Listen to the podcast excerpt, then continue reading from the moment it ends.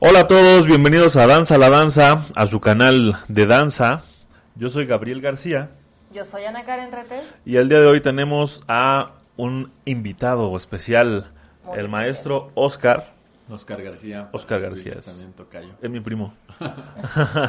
este, pues eh, vamos a cambiar un poquito la dinámica el día de hoy. Hoy tenemos a, a la figura de la danza en vivo y en directo.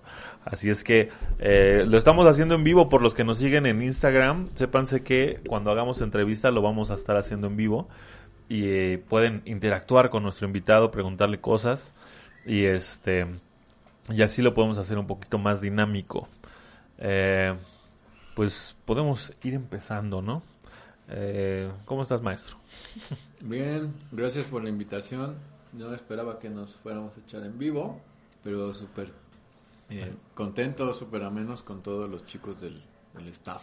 Está todo, este, entre más inmediato mejor ahora, sí, ¿no? sí, sí. Eh, pues hay mucho, mucho que platicar contigo, maestro. Yo de hecho te quería invitar desde hace tiempo, pero este, pues con esta situación de la pandemia y que, que sí estaba muy caro el, el, el estudio y acá. No, pues ya no se concretó porque terminamos temporada y ya después empezamos y terminamos y... Pero bueno, estamos aquí, que es lo importante. Sí, sí. Eh, ¿De dónde eres, maestro? Yo soy originario de Jalapa, Veracruz, Ujú. y ahorita esta etapa voy a cumplir un año. Esta es la tercera vez que vivo en la ciudad. ¿Ya te has venido a vivir aquí a la ciudad? Ya, ya anteriormente estuve un año, después cinco años. Después cuando nos conocimos estaba intermitente, iba a venir. Pero ahorita fijo, un año estoy acá. Ok. Y fue bien, bien grato cuando me compartió Alfredo el enlace de que pues se podía dar este espacio. Dije, yo ese güey lo conozco. ¿Dónde he visto ese? Todavía me tardé un rato, güey, en decir dónde chingados le hizo, cabrón. ¿En qué cantina nos encontramos, güey? ¿Qué van a decir mis biógrafos, maestro? no, bueno, este, seguramente no nos vimos en la cantina, ¿no? Sí, sí. Eh, tuve la fortuna de trabajar con el maestro en una temporada en, en teatros, ¿no? Sí. Con una graduación, ¿no? Que coreografiaste en la Sí, academia. Con la Academia de la Danza. Y este, no, pues hermosos teatros que nos tocaron. Sí, todo De el todo. equipo. Sí, no, papel. bueno. Última generación, el- lo técnico, todo, La ya saben. punta, punta. Primer mundo. Pero, ah, ok, tú eres de Jalapa, maestro. ¿Y allá cómo te acercaste a la danza? Mm, en mi caso fue fortuito. Eh, la situación en casa era mm, difícil, como muchos casos. Entonces, eh, ca- constantemente cambiamos de, de residencia y llegamos a una colonia donde, pues, no era tan. oh, había mucha situación de que no querían mis papás de drogas, alcohol, este, vamos, situaciones que siempre te protegen los papás. Entonces, entrando a la primaria, eh, en esa primaria justamente, José Azueta, tienen varios talleres, deportes, artes. Al inicio, te dan, en una semana te presentan diario uno de esos talleres. Entonces, los, eh, cuando yo llegaba, perdón, a casa, me preguntaban que cómo me había ido. Entonces les llamó la atención que siempre era bien, y bien, y bien, y bien, y bien. Y el día que me tocó de la danza les platiqué que habíamos jugado y como muy entusiasmado. Entonces ellos supusieron que a mí me había encantado. Me dijeron de que esté aquí de vago y que se vaya a desviar del camino. Que después no sabían a dónde me estaban mandando. Spoiler alert. Hay mucha gente que no es de la danza, no se crean, ¿eh? Sí, este, pues bueno, finalmente se dio esa parte y me dijeron, pues vas, preguntaron cómo eran los horarios y así comencé. Pero no, no fue una vocación que yo descubriera que de niño bailaba y te van a... Ah, este como que tiene habilidades, ¿no? Para tal cosa. O sea, no tenías tú como esa cosquilla de bailar. No, o sea, no. dijeron, "Ves, vete a bailar. No, no, no, jamás. Sí, siempre eh, eh, inquieto, como cualquier niño, o la Sí. mayoría de los niños, pero yo no recuerdo que tuviera esta parte romántica donde, ah, sí, es que yo me acuerdo que a los tres años eh, imitaba a los bailarines de ballet, o Yo no, en mi caso no fue así, ¿no? En, en- en mi caso. A mí lo que más me llamó la atención fue la interacción con los demás niños. ¿Qué El- tipo de danza? Era danza folclórica, comencé como bailarín de danza folclórica y las, las dinámicas que implementaba el maestro, hoy ya le puedo dar un sentido. En ese momento para mí no era tan claro, pues tenía seis años, siete, y hoy puedo darme cuenta de que la formación que nos dio, al menos él, era de hacerte responsable de tus cosas porque no dejaba que estuvieran todas las mamás. Entonces solo era un comité de dos personas para que asistieran lo que hiciera falta. Entonces tú tenías a los seis años que encargarte de tu vestuario, de tener tus zapatitos limpios, de ir a recoger tu vestuario al salón del, ve- del vestuario, cargarlo, llevártelo. Si afuera estaba papá esperándote, bueno, pues ya él te ayudaba. Pero así era en las presentaciones que regularmente era ahí mismo en la ciudad, en Jalapa, o muy cerca en municipios. Esa formación, el que después de clase en lo que llegaban papás por nosotros jugar, eh, la convivencia, el salir y no tener esa presión o esa sobreprotección de los papás, pero sí siempre cuidados, me, es- me dio mucho sentirme bien con esa libertad. Y ya en el camino comienzas a ver que, que, bueno, se te da la habilidad, te gusta bailar, te gusta que te aplaudan, que te reconozcan, sentirte importante, comienzas a desarrollar, al menos en mi caso, otras este, sensaciones. Pero así fue mi acercamiento a la danza, ¿no? Desde muy pequeñito, eh, con la danza folclórica. Ok. ¿Y cuánto tiempo estuviste ahí en...? Los seis años de la primaria, de hecho todavía daban chance dos años más saliendo, porque estaban casi pegadas la secundaria y la primaria. Todavía daban dos chances más de, de seguir ahí. Yo ya no continué en la secundaria, cambié y seguí en otros grupos folclóricos amateurs allá en Jalapa.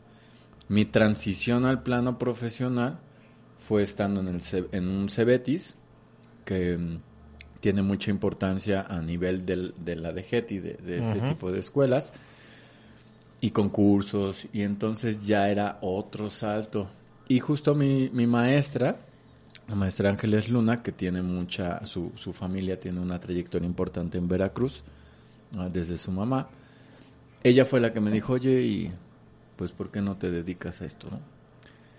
Pues obviamente sí, porque me gustaba... ¿Cómo, eh, cómo, cómo se ve a un hombre en la danza en Veracruz? Ah, no. De por sí, eh, mi, mi gente somos muy, muy este, bromistas, ¿no? Muy castrosos. Todo el mundo, todo, yo creo que todo el país, finalmente somos hispanos, pero eh, hay regiones donde se carga un poco más la mano.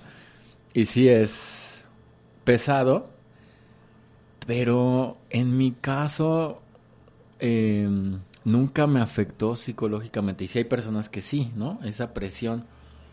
Y te integrabas a esa, a esa forma de, por ejemplo, cuando ya me empezaron a gustar las niñas, ya despertaba esta parte de la pubertad, me molestaban mucho, que era en la secundaria justamente, que, que era maricón, ¿no? Que era gay, que, este, que la danza era para las niñas. Y- Pues por eso. por eso.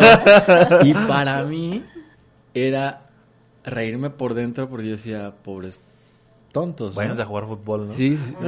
Yo- a, a mí me pasaba Va- así. Vete a rozar con otro güey, ¿no? Porque la neta es que acá tenías esa interacción con, con las niñas, pues finalmente que estaba en esa efervescencia de cambio de vida, pero donde yo estaba experimentando otros aspectos de vida como ser humano, ellos no. Y lo mismo trascendió a la prepa. Y así sucesivamente. Al menos en mi caso, no fue una situación donde me afectara psicológicamente esto que se maneja. Aunque De sí estaba ese- Sí, sí, siempre. Y de hecho, desde el seno, el núcleo familiar también es una situación que, que engloba, pero siempre Porque era la parte te de lo la pregunto porque, o, o sea, en, en Veracruz es muy común el fandango, ¿no? Y pues los bailadores también son reconocidos, ¿no? Sí. Entonces, pues me, me intrigaba saber de qué manera este se trata Yo- a los bailadores, ¿no? Yo creo que justo está muy marcado, al menos allá, eh, está marcado el bailarín y el bailador. Sí. Bailarín lo asocian con mallitas, movimientos delicados, obviamente una tendencia de, de un... de una, eh, ajá. Y el bailador, no hay problema. Entre comillas, porque finalmente de, de manera interna sí hay este, este comentario, este juego de palabras. Sí. Pero sí se da y hay mucha gente y de todas las edades que se presentan a los fandangos, a las fiestas, a las, a las celebraciones. ¿Tú ibas a los fandangos? Sí, sí, sí, muchas veces fui, dejé de ir como a los 20 años a los fandangos. Pero tuviste una temporada de Sí, fandanguero. donde era de hueso colorado. Sí. Y justamente también tuve esta parte del folclórico, que una, pues como una etapa del folclórico creo yo, donde te cierras y no aceptas otro tipo de, de intercambios de percepciones o de puestas. Sí, también fui como, ah, eso no se baila así, ¿no? Tú tienes que ir a ahí, Sí, sí, sí. punto a sentirlo. De otra forma era descalificar, juzgar, criticar el trabajo. Pero sí tuve mi etapa de fandanguero también. Ok, te lo digo, también aquí tuvimos eh, en una ocasión a Chiroco, ubicas Ok, a Chiroco, y le preguntaba lo mismo, ¿no? Y decía, bueno, es que en Oaxaca es bien visto hasta que llegas a una madurez, ¿no? Si llegas, llegas a la madurez y, y este, y si sigues en la danza ya te vuelves un bueno para nada, ¿no? Y ya, es, ya empiezas a ser mal visto en la sociedad, pero antes te tratan hasta bien de sobremanera, ¿no? Sí. Porque son los bailarines. Sí, ¿no? sí, sí. Porque justo en la celebración es de las partes importantes de, ¿no? Es el, el atractivo, el músico, el bailarín. Acá lo que pasa, y justo lo que estábamos mencionando hace rato, es que es bailador, no es una profesión. Es solo la fiesta, es solo el desmadre, el momento, y ya. No lo puedes ver como un estilo de vida. No puedes vivir de eso, ¿no? puedes vivir de eso. Pero no porque realmente no se pueda, sino que no hay el conocimiento, no hay ese acercamiento para decir, ah, bueno, la estrategia para poder mantenerme de, de, de este, de esta profesión es así, así, así, así, así, así. Toda esa gente que se acerca a los fandangos tienen otra profesión o tienen otro oficio. Y la danza es su momento de distracción, de desconecte de este otro mundo de este otro sistema. ¿no? Esa es la parte que, que al menos en Veracruz se da. Ok. Pero sí, sí es este, sí se da mucho en niños, adolescentes, adultos, eh, abuelitos, gente cercana a, a la tradición de lo que se ¿Y cuándo entras a una compañía así en forma? Después de, de- en la prepa, estando en la prepa, eh, la maestra, su hermano Miguel Luna, él te- estaba a cargo en colaboración con otra directora con una compañía en España, un parque de diversiones para los estudios Universal. Entonces me dice, ¿por qué no te vas a hacer audición? ¿Con folclore mexicano? Con folclore, sí. Yo estaba en el último semestre. Entonces se hizo la audición y ya. Fíjate, perdón, fíjate que me estoy acordando que yo tengo en mi archivo una función de los hermanos Luna Órale. en Veracruz. No me preguntes cómo. Pero... ¿Tienes material? Ajá. Sí. Lo, lo voy a ya- localizar, lo voy a... ya sa- y siguen, siguen ejecutando el, el, Sí, la- sí, sí. el fandango, sí se van y se avientan sus palomas. Que era la primera vez que yo veía bailar este Veracruz sin el traje blanco, con camisas de colores, con tarimas chicas. Este, ese material lo adquirí como 2003, 2004. No, debió ser 2005, 2006, más o menos. Órale. No sé. Pues ¿Andabas por ahí tú? tal vez, ¿no? ¿eh? Porque justamente en el 2003, bueno, después de que se hace lo de España, trabajo con ellos, ese es mi primer ¿Te acercamiento. fuiste a España? Sí, previo a eso me dice la maestra, ya vas a salir de semestre porque en los Cebetis, digo, no es por balconear, pero en mi época, los semestres eran como de dos o tres meses. Entonces los que ya se iban a graduar, terminábamos por ahí de mayo. Salvo que de- debieras materias, ¿no? Entonces me dice, tú te vas a ir en septiembre, ¿por qué no te vas a, aquí a Ciudad de México y con Amalia Hernández? Porque nosotros tenemos la oportunidad de darte esa chance ¿no? de que te vean y la audición.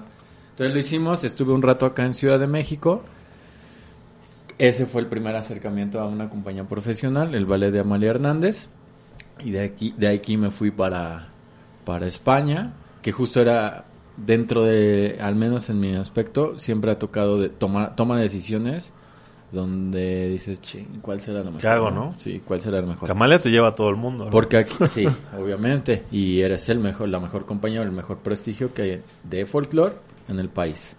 Y ya estaba bailando y ya estaba comenzando a crecer, a, hacer mi camino en la compañía, pero ya tenía la otra oportunidad, entonces tomé la decisión, me fui, estuve un rato allá en España, regresamos, y, y regresando a Jalapa, Conozco a Ernesto Luna ya más a fondo. Él tiene una agrupación que se llama Son Luna, de músicos. Y ahora tiene su compañía de danza, folclórica, alternativa. Este, los jóvenes zapateadores. Y nosotros comenzamos con los. eh, a, a interactuar con ellos. Hay una. Un lugar. Ustedes, como, como Nosotros, eh, ¿A qué te como refieres esta con generación.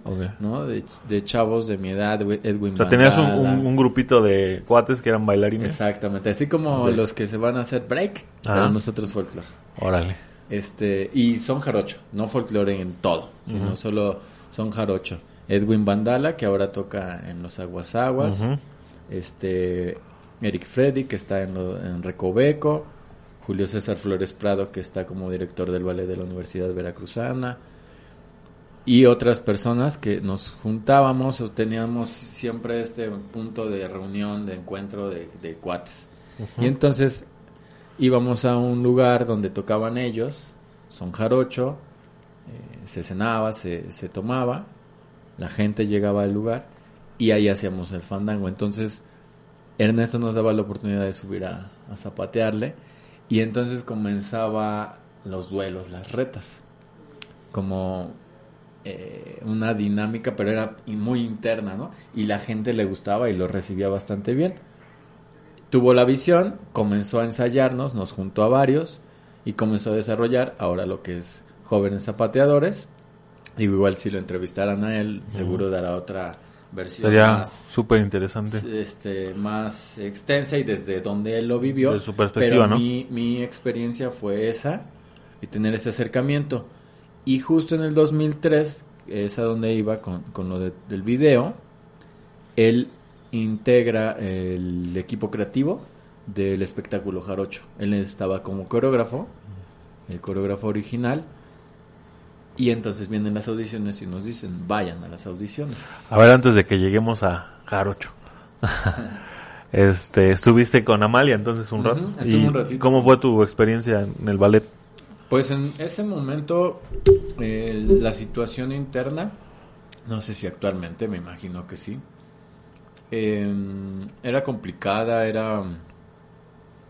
mm, había como este tipo de competencia, pero negativo, ¿no? Del aspecto negativo. Entonces, había muchas secciones que no son bien vistas, que no están chidas, pero tienes esa ilusión de estar ahí, de, de pertenecer a la compañía. es más grande lo otro que te hace permanecer ahí, ¿no? Sí, sí es más grande la parte donde el prestigio, el... Obviamente es una forma de, de- de generar trabajo, de generar tu danza, el folclore. Y mismo ahí eh, te conectas con más eh, eventos que pueden salir. Entonces, digo, no es un secreto a voces que la mayoría de los eventos folclóricos a los que se hace free- de manera freelance se trabaja las coreografías de Amalia Hernández. No me digas. Es en exclusiva. el maestro está diciendo. Yo no me había dado cuenta. Les acabas de tirar el, el business, maestro. Sí, la mayoría. Sí, porque sí, sí. es lo más práctico. Porque no tienes que montar. No, además de que no existía una identidad, ¿no? Como También. mexicana y de ahí pues surgió y pues es lo que ahorita se está tratando de transformar. ¿no? Aparte, que yo creo, dependiendo hacia, lo- hacia donde lo quieres llevar, yo no creo que esté mal porque es un referente. En la compañía del ballet de Amalia Hernández, sus compañías son referentes, nacionales e internacionales. El quererlo replicar quiere decir que es algo que está aceptado. Ahora, si lo queremos ver por el lado de que, ah, solo se lo copian y se lo se cuelgan la... Porque nadie anda diciendo, son mis coreografías, este, yo las inventé, yo... Yo no he escuchado a alguien que diga eso.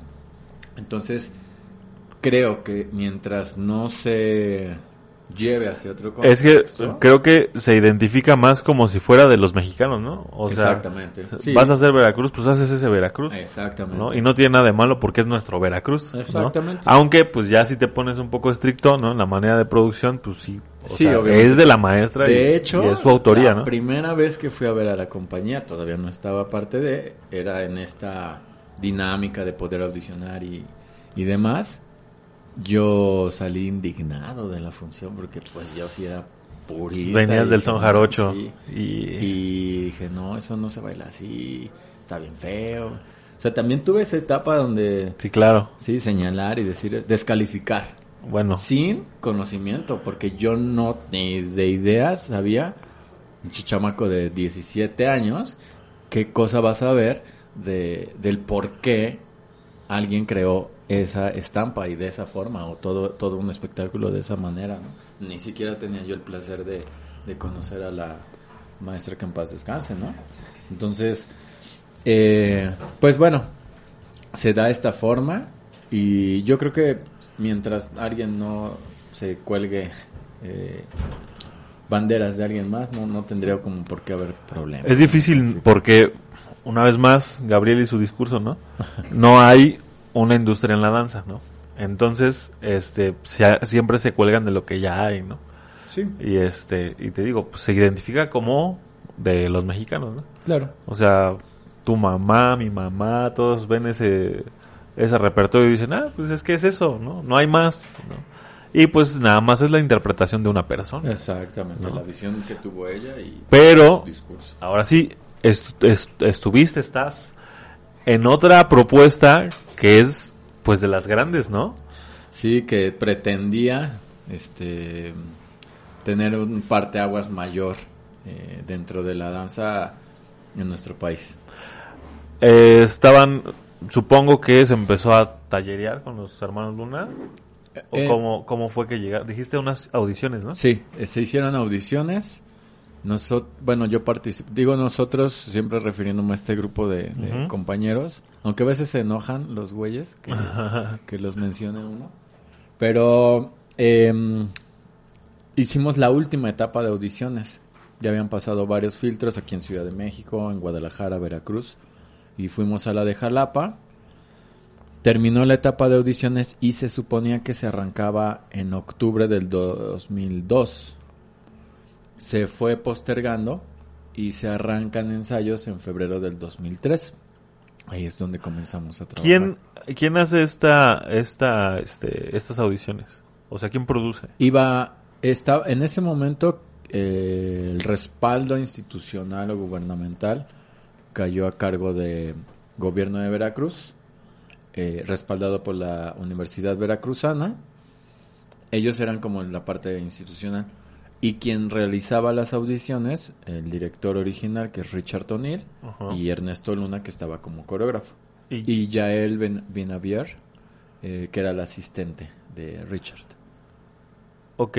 Entonces ellos este, hicieron la, la- ellas realizaban la audición. Alguien tuvo que haber llegado con este proyecto al gobierno ok, de Veracruz. Sí, sí. Eh, cuenta la leyenda A ver, a ver. que en una... Te lo pregunto porque esto es material súper, este, o sea, es, es, es un tesoro porque no tenemos la costumbre de registrar nada. Y si tú buscas, no Sí, no hay, o sea, no registro de nada. Por favor, maestro. Digo, es, este... Tuve la oportunidad de, de interactuar de cerca en su momento con Ernesto, con Richard. Por eso es de que también sé de una manera más íntima, ¿no? Cómo sucedió. Aunque yo no estuve presente en el momento. Claro. Este, cuenta la leyenda que estaban en una reunión, gente importante del estado, entre ellos Miguel Alemán hijo, con el rector que era Víctor Arredondo. Entonces tenían una reunión, estaban viendo un video de Riverdance y escuchando música el tilingolingo. Entonces alguien dijo, Alguien Ah, andaba bien que- pacheco. sí, y en pedo. Ay, pedo. y- dijo, ay, ay, como que eso se parece. Y pues obviamente sabemos que son personas importantes y poderosas. Claro. Tráiganme los que yo lo pago, ¿no? ¿Cuánto es? Entonces, de- la idea surge en una convivencia. O sea, la idea sí es de, de un político. Se supone Wow. que la idea surge de ahí, de- del querer. Yo quiero. Yo quiero ese juguete para- Exacto. Que, y que mi estado tenga eso. Ok. Gente que también tiene una visión, ¿no? No. Seguramente él, él tenía otro. Pensado otra, otra cuestión. Pero fue. Yo quiero eso con esto. Que es Veracruz. Que también, si te pones a pensar, yo creo que no se pudo haber hecho con otro estado, ¿eh? Pues hubo acercamiento en, en el... A eso sí ya me tocó a mí. Hubo acercamiento de dos estados más. Tamaulipas fue uno de ellos. Que estaba interesado el gobierno en... Y seguramente antes hubo más gente interesada. Riverdance es del 98, Más o menos. ¿no? Ujú. 98, 99 su apogeo. El boom estaba ahí. 2000 se termina Riverdance. Se sigue Michael Flatley con Lord of the Dance. ¿no? Exactamente. Y este, o sea, lo- ya Riverdance deja de ser lo que fue, ¿no? En cierta manera, porque ellos, por ejemplo, tuvieron o tenían una... Tampoco me consta, pero eso es lo que a mí ¿Qué sé. se dice? Ujú. 11 años de contrato con la compañía de promotores más importantes del mundo. Ajá. Entonces, durante 11 años destinaron un presupuesto a ese espectáculo y es el top a nivel mundial. Pero obviamente tiene su punto donde hasta la gente que no está cercana a la danza los conoce.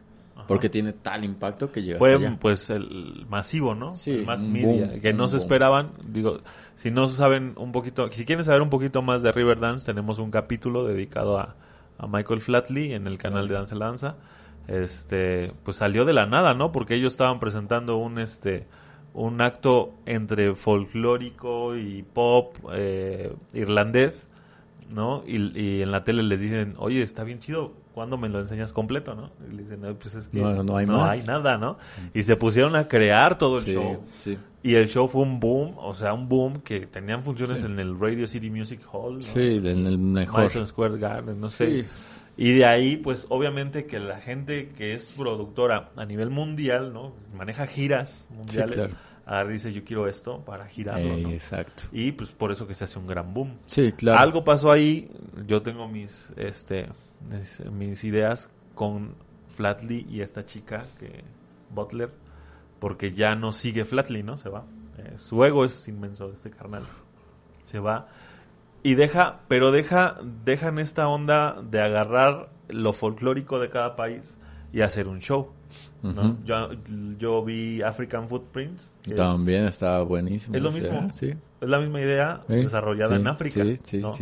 Y este, digo, aquí se hizo muy bien. Bueno, pues justamente cuando se hizo el de African, eh, estábamos, bueno, ya me tocó a mí integrar la parte de coreografía. Pero bueno, previo a eso, la idea era que Veracruz tuviera un espectáculo de talla internacional. Entonces pasa, la esposa dice, ah, yo conozco a alguien que tiene de asistente secretaria, no sé cuál era su cargo en ese entonces, que es irlandesa. Vamos a preguntarle, ¿no? A ver si sabe. Y Cleona Mayer, una chava en ese momento super movida, eh, dice, no, no conozco, pero sí sé quién puede conocer. Entonces eh, ella se comienza a mover y llega a la producción de Riverdance, se contacta y dicen, el gobierno de Veracruz quiere. ¿Están interesados? Pues bueno. Y entonces siempre se comenzaron a, a referir hacia esa agrupación de personas que estaban interesadas, de pantalón largo, como los jarochos, los jarochos. Y de ahí surge en gran medida el nombre de nombre de Jalo- jarocho. Jarocho. Eh, entonces, bueno, así es como se contacta. Es- mandan a, obviamente a alguien a hacer una investigación y después mandan al asistente de dirección en ese momento, que era Richard O'Neill, Ajá. y él se, ah, se lleva un trabajo de investigación de dos años eh, y entonces comienza, dentro de esos dos años, comienza a conjuntar su equipo y hacer la primera. O sea, me estás diciendo que hay dos años de pura investigación pura para hacer el investigación. show. O pura sea, investigación. nada, Sí, ni un ensayo. ¿no? Obviamente él no tenía ni puta idea que existía Veracruz, güey. Sí, y, y a lo que me refiero con lo, con lo grande de ese proyecto es que hay alguien que está pagando a gente que trabaje por un proyecto que no existe, Claro, ¿no? claro. Y ese es, ese es un mérito, pues, porque mm, a quién le dicen, oye, necesito que armes algo súper chingón y no tengas prisa, ¿no? Sobre Yo todo te que pago. yo creo que en su momento la, la gran conjunción que se logró es que quien tenía el recurso para poderlo hacer tenía la, la, la visión y la confianza de que se iba a poder lograr. Entonces viene alguien de primer mundo y te dice, lo podemos hacer, pero es por aquí. O sea, a mí no me digas que con 10 mil, ¿cómo nos manejamos? Sí, sí, sí. A mí no me digas que con 10 mil pesos quieres todo y una super mega producción y que lleguen y impacten. Les presento los procesos de producción. Sí, no, o Les sea- presento, esto es un stage manager, esto es un, o sea, cosas que aquí no se ocupan. Que ¿no? no regularmente no pasan más que en un sector, que es la, el- la comedia musical y está muy... eh, el booking y todo eso que realmente pues, es lo que te salva y lo que te puede llevar a, a hacer lana, ¿no? Porque vas a derechos de autor y dices, música es mía, coreografía es mía, escenografía es mía, iluminación es mía y todos por aparte. Y lo malo es que aquí todos queremos hacer todo. Sí, y no, no tenemos ese conocimiento. Exactamente. Y no había un precedente. Y ya, toda esta parte ya te la puedo platicar porque cuando yo entro como coordinador, me O sea, doy tú- cuenta de tú- todo este proceso. Tú entras de audiciones y Yo entro como bailarín. Como bailarín. A ensayos. a ensayos y así estuve, estuve, perdón, un poquito más de un año, ¿Cuántos años tenías? 18, 18 años, sí, O sea, estrenas, estrenas Jarocho como bailarín. estrena, ajá, exacto, sí, como bailarín, ¿Dónde se estrenó? En Jalapa. O sea, tú, tú eres Bueno. el original cast. ¿Sí? yo todavía soy de los... Tú de diste los la primera función la de primera, Jarocho. sí, claro, tuvimos un primer experimento, comenzamos en febrero y como también estaba pues impulsando mucho al Estado, el, el gobernador, se fue con eh, Tajín, evento Tajín, que también estaba apenas teniendo Pañales, ¿no? realce, Y Tajín tenía buenos presupuestos y traían compañías importantes. Ya ahora se transformó, Sí. pero dice, ah, ok, ya están ensayando, yo ya quiero ver algo. Entonces se presentaron tres piezas. Tipo Tajín. Riverdance, ¿no? Exacto, exacto, algo así. Entonces Tres comenzamos numeritos. a trabajar tres numeritos, zapateado, bruja y colas. Se presenta, ay, ri- eh, no, solo esos tres. Se presentaron, eh, pero a, a tal grado era, llegaba nuestra inexperiencia y que me imagino sucedió desde la producción, todo, todo, todo lo que involucró a la compañía, que bueno, los que no sepan, eh, para bailar utilizamos suspensorios. ¿Qué es eso, maestro? A ver. Este, la ropa interior para bailarines, Es ¿no? una tanga de Una bailarín, tanguita. Una tanguita. Y que también lo utilizan los deportistas. Pero bueno, todos los varones que conjuntábamos esa compañía, que éramos, ¿Qué dijeron? No, no, no, 14. no, no, ¿qué pasó? yo creo que solo dos habían utilizado una. Porque todos veníamos de un De conocimiento amateur, sí. O O, sea, o pero- lo profesional, pero muy Tú ya te habías ido a España entonces, ¿no? Ya, pero no, no había esta necesidad Ajá. de po- porque seguías con el la mayoría de lo que se manejaba era folclóricos. folclórico. Entonces no había esta necesidad y no ¿Qué, no tenía ¿Qué entrenamiento les daban?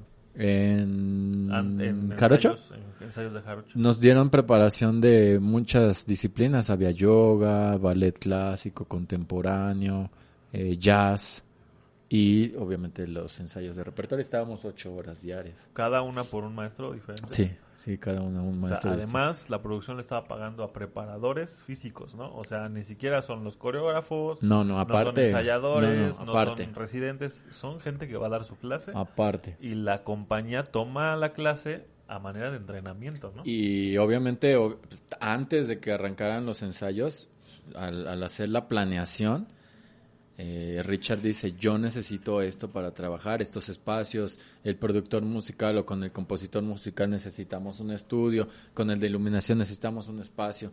O sea, les hizo ver a todos qué era lo que es ne- necesario.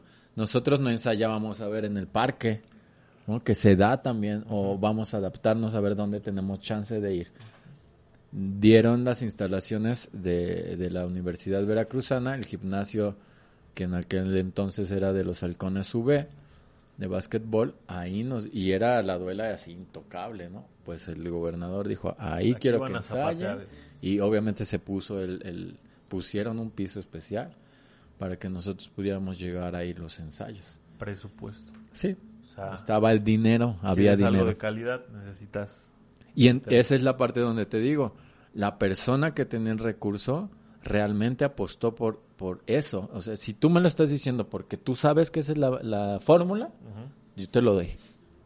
Y me vas a ir entregando obviamente resultados. prácticamente a las ciegas porque aquí en México esos No procesos tenía. son desconocidos. Yo me doy de topes con la gente de la danza porque realmente no consideran los procesos de producción, ¿no? Claro. Llegar a terminar a montar a- al escenario, Sí. este no hay un espacio para montar luces, grabación de luces, un Q2Q no se los puedes ni siquiera No. Mm. decir porque es innecesario, tonto y hasta Sí, absurdo eh, que ajá, lo sí, cuenta. lo toman incluso hasta como como una ofensa, no les quieres quitar espacio al maestro que quiere, Sí. que Sí, quiere protagonismo, coreografiar. Ajá. Entonces, este, no le dan la importancia y no se dan cuenta que es todo un engranaje, ¿no? Súper. O sea, tan importante es la iluminación de Jarocho, ¿no? Como que el zapateo esté bien hecho, Súper. como que Todo. el telón baje en su momento, como que los músicos estén a tiempo, como que se haga un sound check. Sí. ¿no? O sea, Sí. si está mal hecho el soundcheck, no va a pasar. Son, ojalá en algún momento estos procesos de producción se, se adopten, ¿no? Pero, pues tenemos que entender que no podemos regalar las cosas, ¿no? Y hay que, hay que producir y sacar lana porque hay mucha gente que necesita, ¿no? Claro. Eh, O sea, no puedes llamar a un, a un coreógrafo, a un ensayador, a un, a un maestro que te dé la técnica, a un maestro que te vaya a iluminar, otro que te vaya a hacer este, sonidista, otro que vaya a ser director musical y que vayan pues a favor del proyecto nada Claro. más, ¿no? O sea, necesitas pagarles, ¿no? Claro, Todos sí. necesitan vivir de eso. Los- En algún momento tendría que haber productores de danza, ¿no? En algún momento. Porque precisamente Michael Flatley lo logra, ¿no? O sea, Claro. eh, llega a ser estadios, ¿no? O sea, en vez de tener a YouTube ahí, o Michael Jackson, a Madonna, No, él. tienes a un güey zapateando haciendo danza, ¿no? Eso es sobresaliente a nivel mundial, me parece, ¿no? De acuerdo. Porque son estadios, o sea, ni siquiera no, no son Sí, grandes teatros, foro. ¿no? Son estadios y, y el- son masivos, ¿no? Miles de personas. Y este, obviamente se hace costeable, ¿no? Pero Claro. necesitas gente que lo quiera pagar. ¿no? Claro, Eh, claro, es, claro. Es, es mucho tiempo de desarrollo, ¿no? Sí, personas involucradas, personas que quieran ir sumando al error y prueba del anterior. Ajá. Que justamente creo que a nivel social no tenemos esta cultura de sumar a lo que alguien más hizo. Ah, no, yo por qué voy a hacer eh, a favor de esa persona. Por ejemplo, Amalia es un parteaguas en su momento, la compañía del ballet de Amalia es un parteaguas, pero qué otra, al menos que lo sepamos, qué otra compañía de danza folclórica construyó con base a lo que ella hizo. Nadie. O sea, sí hay referentes de ballets folclóricos en el país, pero tiene que ser llamado por el del maestro tal, el de la institución tal, no construyendo hacia un camino. Perdón, y en el tema del espectáculo, que obviamente comparado, porque en su momento se comparaba, ten- tenían gamas distintas, porque eran percepciones distintas y momentos dentro de la historia completamente distintos. No había más, no podría haber referencia ni comparativo. Aparte una trayectoria incuestionable de la compañía del baile de Amalia Hernández, pero no se construye. Entonces surge Jarocho y todo el equipo que se va conformando, pues ni uno tenía el conocimiento de espectáculos top a nivel internacional. Entonces Richard después me platicó que fue todo un reto y muchas veces estuvo tentado como a Tirar decir, chin, ¿no? O sea, ¿dónde viene? Porque aparte otro país, este, adaptarte a un tercer mundo, vivir en eh, el idioma, cosas que como ser humano seguro afectan y después decir, oye, pero es que te toca hacer esto, esto, esto, esto. pero ¿cómo se hace, güey? ¿No? Y después vas con el otro, y- pero necesito que me hagas este vestuario. Ah, sí, pero dentro de tres meses, ¿no? ¿Y cómo dentro de tres meses, güey? O sea, procesos que son en México y que él no tenía, ¿no? Entonces, ir enseñando en el camino eh, a las personas y obviamente que las personas también tuvieran la capacidad de poder ir a su ritmo y, a- y entender. Y no, y responder, no pedir el protagonismo por todo. Ah. Porque eso es dificilísimo. ¿no? O sea, pides a alguien aportar y decirle, no, pero tú no vas a ser el más chido. O sea, vas a aportar a un proyecto, ¿no? Sí, a- a- vas a sumarte aquí-. Ajá. Y de los creadores originales, pues hay referentes dentro de- del gremio. Eh, la iluminación es de Víctor Zapatero. Es alguien que tiene mucho peso en el país, Sí. eh, que acaban de Sobre hacer todo la, en teatro, ¿no? en teatro, eh, acaban de hacer lo de Ónfalos. ¿no? Muy buena apuesta. Eh, Víctor Zapatero, eh, Jorge Ballina hizo la, Escenografía. la escenografía. Dentro de los colaboradores coreográficos para las piezas contemporáneas, en la pieza eh, afrocubana, en la pieza eh, contemporánea neoclásica estaba Cecilia Lugo, ella es la, la primer coreógrafa. Y en la pieza afrocubana se contrataron a, a Susana Arenas para hacer una cubana para hacer la parte afrocubana. Estaba en la parte de lo flamenco, de lo español, María Juncal, que también es otra persona muy importante en el género flamenco y dentro del nivel internacional. Ernesto Luna, pues porque obviamente era el máximo referente del son jarocho. Y todos ellos, pues, comandados por Richard, ¿no? Entonces, toda esta gama, ¿no? Luis Leñero con la composición musical. Entonces, es gente importante. Pero otra cosa, ¿no? La composición musical. Es- O sea, batería, ¿no? Guitarras en, en son jarocho. Sí, ¿Qué sí los, los, los instrumentos contemporáneos adaptados a... Y, de, y bueno, tú puedes decir, bueno, ¿y cuál es la referencia, güey? No había referencia. Bueno, a menos que te pongas a ver también cómo se transformó lo irlandés a Riverdance. Justamente él- él- esta era la persona es- indicada para poder guiar a, a lo que A se quería buscar. ¿no?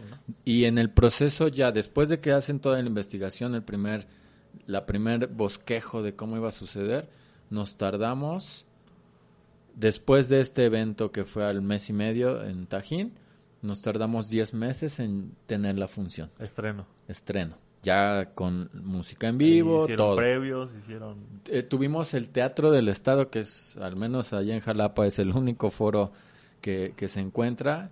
Lo tuvimos a nuestra disposición cerca de dos, tres meses. O sea, no entraba nadie más que nosotros. Y obviamente, en su momento, el conflicto con el ballet de la universidad, que ahí estudiaba, eh, que ahí ensayaban, pues toda una institución, el maestro son, no? Miguel Vélez, ah, sí. Claro, y ese los choque y en lugar de sumar, ¿no? Ajá. Y varios de los chicos que estaban conformando el espectáculo, de los bailarines, eran bailarines de la universidad y había conflictos de que no les daban permiso y por qué se tienen que ir para allá. y cuestiones internas que no deberían de suceder, pero que sí suceden. Se tiene el, el estreno en septiembre y de ahí duró año y medio en asentarse el, el primer formato del espectáculo. O sea, estuvimos presentándolo y durante presentaciones y cobrando y todo, se fueron haciendo modificaciones en la marcha de todo, de música, de coreografía, de Lo que pasa del con los musicales que se estrenan en el West End, ¿no? Y terminan en, en Broadway, ¿no? O sea, Exactamente. el mismo proceso de estar tallereando, tallereando, reco- recuperando un poco, ¿no? Metiendo a lo que falta. Y probando a ver qué, cuál es la aceptación de la gente, porque tú pues es mío, obviamente te va a gustar. Sí. pero ¿cómo lo va a aceptar la gente? ¿Y la gente cómo lo, lo... Lo aceptaba bastante bien quien iba, el público. Obviamente todo el consorcio estaba en contra de, porque ¿cómo habían permitido que un extranjero viniera a mangonear y a, a utilizar, a usurpar el, la Es di- tradición? ¿no? Es difícil, ¿no? Porque luego, o sea, este tipo de comentarios podrían venir de ningún lado, ¿no? Nosotros acabamos de hablar en el podcast pasado de Waldín. Waldín vino a hacer muchas modificaciones y a, a- a aportar a los mexicanos, siendo ella gringa, ¿no? Y es que, ¿de dónde? Si no, el cine de oro mexicano, el cine de oro mexicano se construye a partir de que hay gente exiliada de Estados Unidos que se viene a México, ¿no? Y empiezan a trabajar con los procesos de producción de cine de Estados Unidos y salen estas joyas, ¿no? Claro. Del cine de oro mexicano y claro, están bien hechas y todo y se nota cuando termina de trabajar esa gente y entra la nacional, ¿no? Lo que debe haber pasado es pues adoptar esos procesos, pero los mexicanos somos muy difíciles para pues para meternos a- Claro. en cintura, ¿no? Claro. Y este y, y es lo que pasa en, en las otras en los otros lugares donde se produce, ¿no? Si si vas a ocupar tal o cual tela, hasta cortas el cacho de la tela y lo metes al booking, ¿no? Eh, lo mismo con iluminación, con el audio, las partituras, Sí. todo eso debería de, de De estar, estar. ¿no? Ey. Y ahí va, en teatro musical ahí va. ¿no? Poco a poquito no lo tenemos tal cual. O César, por ejemplo, que hace Sí, eh, réplicas tal cual, ¿no? Rey León, Chicago, cosas así. Este, pues lo hace porque trae a la gente. Exacto, ¿no? exacto. Y, y a la gente de aquí le dicen, a ver, vas a trabajar con él. Y, Y lo hacen así, claro. ¿no? Pero eh, ot- otros, no hay este... de afuera para no, más allá no hay más no hay porque también, pues nos cuesta mucho trabajo agarrar y pagar un boleto por ir a ver teatro y danza, ¿no? Exacto. Que tampoco debería de, de costarnos. Oye, yo te puedo decir también, ¿no? O sea, yo, yo sabía de Jarocho, pero pues yo no sabía ni dónde se presentaba, ¿no? sí Y después también está la otra cuestión social que dices, ok, está bien chido, quiero ir, ¿puedo ir? sí no da un No. promedio de cuatro personas pagar un boleto de 500 pesos ejemplo cuatro dos mil pesos casi es lo que se llevan a la semana no Ajá. Entonces es complicadísimo. ¿no? Es complicado que, lo, que los hay, ¿no? Hay gente Claro. que, pero normalmente también la gente que tiene la lana no es la más culta, ¿no? también O sea, habrá que decirlo. Porque, pues sí van a ir a ver a Madonna y sí van a ir a ver a, sí al- a Justin Bieber y pagar a la moda. 12 mil, 20 mil pesos por un boleto. Pero, ¿por qué voy a ir a ver jarochos, no? sí sí Yo, la verdad, o sea, lo que cueste, ¿no? Porque, pues está bien hecho. pero ¿no? sí porque somos muy malinchistas no Sí. pero si el espectáculo hubiera rodado y después regresado con, con mayor peso en el extranjero sí lo tuvo pero mayor peso otra sería también la aceptación Pues sí. porque viene de allá afuera. Ah, no, sí, yo, esta, esta parte de, de querer pertenecer a un grupo selecto de personas que, ah, no, yo tengo la capacidad de pagar ese que se, que vienen del Radio City, por ejemplo, ¿no? Ajá. O el Silvio Soleil que también viene y cobra Lo las que quiera, perlas, ¿no? lo que quiere. Exactamente. Y bueno, se estrena Jarocho, se Sí. dan estas funciones Se da y Y comienza ¿Qué el, pasa? el proceso de asentamiento. Entramos Vanessa Guevara y yo. Eh, hay una reestructura del espectáculo. Tuvimos dos reestructuras de espectáculo. Y, y aquí es por, por cual yo me atrevo a platicar todo esto que seguramente sucedió, porque sucedió con nosotros solo en el aspecto coreográfico, donde nos dice, bueno, miren, mi primera idea de esta pieza, esta pieza era tal cosa. Y entonces comenzamos laboratorio. Eh, nosotros tres, Richard, Vanessa y yo, comenzamos el laboratorio y en esa primera, en ese primer laboratorio logramos, porque el- dentro del folclore mexicano existe la tendencia a todo hacia un solo lado, o sea, a trabajar solo un, hemis- un hemisferio, no existe la lateralidad como tal eh, en la mayoría del folclore mexicano. Entonces logramos modificar todo para tener ejecuciones en espejo, lo mismo de un lado, lo mismo que del otro, eh, y dos secuencias completamente distintas a lo que se maneja el son jarocho. Esa es la primera aportación. que, que podemos tener de una creación, adaptación de nuestro folclore, eh, de los zapateados de nuestro folclore, adaptados a otras rítmicas y otras métricas. Y también nos costó un proceso poderlo hacer entender a la compañía. Porque otra de las carencias que existen en el folclore mexicano es que no nos enseñan a contar. A nosotros nos dicen, taca, taca, taca, taca, uno, ta, ta, ta, ta, dos, ta, ta, ta, tres. Eh, ¿Cinco de dulces o cómo? Ajá, pico de pato y así, ¿no? ¿Y cuántos tiempos tiene eso? Sí, musicalmente. Musicalmente. ¿Cuántos? Entonces, cuando tú quieres enseñar, no te enseñan por cuentas regularmente, te enseñan por secuencias. Tantas secuencias repites este paso. Y eso por consecuencia arroja que no hay este punto donde los bailarines en su momento se conviertan en maestros y coreógrafos eh, puedan crear. Porque tienen que replicar, pero también porque tienen que replicar, porque así se baila, porque no está permitido hacerlo.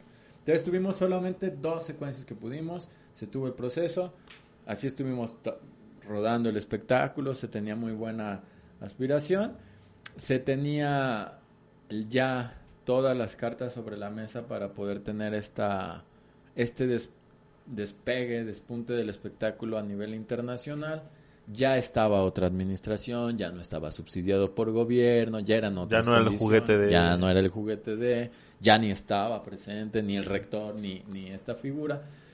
Eh, obviamente las situaciones cambiaron. Comienza la parte donde yo, ¿y por qué yo voy a apoyar este producto de, del gobierno anterior. Eso es, eso es, yo creo que de los talones de México, de los peores, ¿no? O sea, hay grandes obras, ¿no? En cualquier tipo de, de, rubro, ¿no? Infraestructura, vialidades. El, segundo piso, ¿no? tú puedes decir, wow, esto está muy bien, ¿no? Últimamente en las, en las delegaciones se está poniendo nuevo alumbrado, ¿no? este eh, delegaciones o colonias este que a lo mejor nunca les los veían están haciendo cosas buenas nuevas pero pues qué creen que cuando cambie el gobierno nadie le va a dar mantenimiento nadie le va a dar un peso para el foco que hay que cambiarlo. Y eso se convierte en lámparas fundidas en postes tirados porque pues ya no ya no funciona y por muy bonito que esté se vuelve pues basura no tanto ahí como en este en esa cuestión de artística, ¿no? O sea, quien tenía el apoyo pierde el apoyo y entonces después deja de construir, ¿no? Sí, ese camino que va formando y que llevo tantos años. Pero también la gente que recibe estos apoyos, tanto apoyos como becas, nunca piensa en que este apoyo es un empuje, sino que quieren que sea el, el único o el más importante ingreso a su compañía, ¿no? Cuando lo que debería de hacerse es hacer funcionar una máquina que produzca su propio ingreso y pueda seguir trabajando su, su, su máquina, pues. Este, entonces, como ya no hay lana, entonces pues ya no hay creatividad, ¿no? Lo decíamos con ballet eh, independiente, ¿no? Este, se va a Flores Canielo, se muere y ya nadie hace nada con su obra, se queda como está nadie la toca ni nadie le mete. ¿Por qué? Pues porque así fue, ya, ¿no? Pero la, la, compañía da función cuando hay lana. Si no hay lana del gobierno, no hay funciones, ¿no? Mientras tanto, pues se queda ahí ese legado parado, ¿no? Y este, no sé por qué, por ejemplo, Jarocho no da tantas funciones. Sí, pues eh, dentro del proyecto que la visión que tenía Richard y su proyecto escrito, no solo era hacer una compañía, un espectáculo que se viese bonito. Había todo un trasfondo, una, una infraestructura, el cual pudiera haber múltiples compañías, o sea, más empleos, pero también crear eh, apertura para el mercado mexicano. Es decir, si nosotros podíamos haber llegado a, un posicionamiento en el extranjero, Europa principalmente, Estados Unidos, obviamente la gente, el público que iba a poder tener acceso al espectáculo, iba a decir, ¿y eso de dónde es?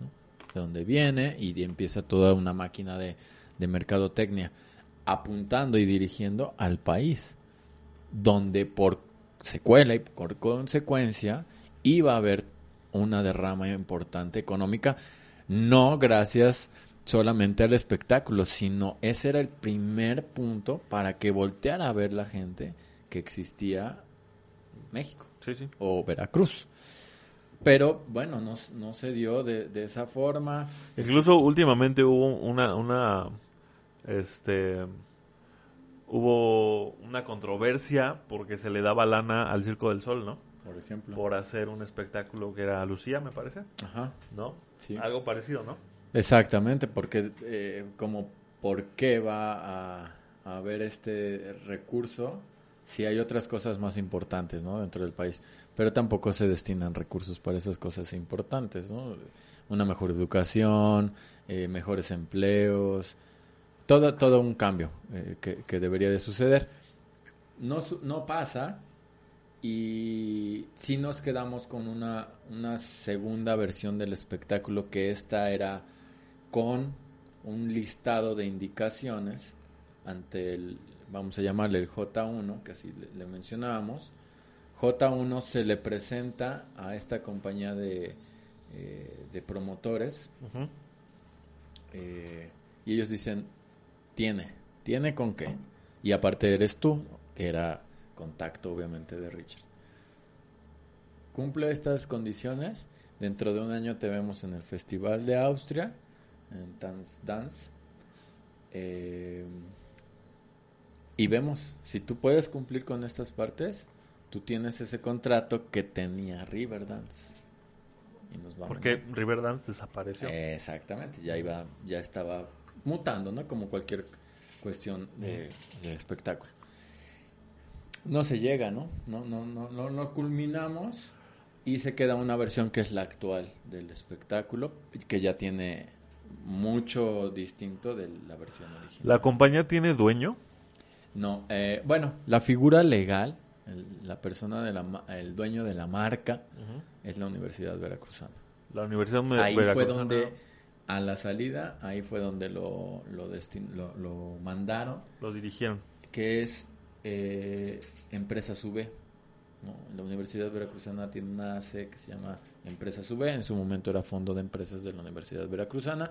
Ahí lo incrustan. Ahí incrustan también el equipo de básquetbol que eran los halcones y que también en su momento pues a nivel nacional era una franquicia importante no ahí se llega y comienza pues a perderse. Ya no tenía ese protagonismo porque no estaban las personas que estaban impulsando a que eso se diese.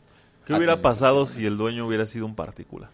Eh, yo creo que estaríamos hablando de una compañía que hubiera podido triunfar a nivel internacional.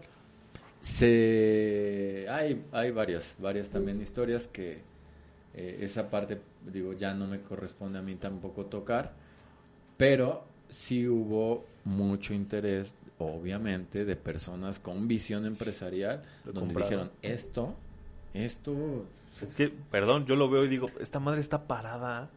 Tendría que estar en el mundo Sí, sí, girando, porque es un productazo, ¿no? Y es difícil en el país porque justo la producción no fue pensada para el país, fue para el extranjero. Entonces, no todos los teatros tienen la capacidad para soportar al espectáculo en cuestión de producción.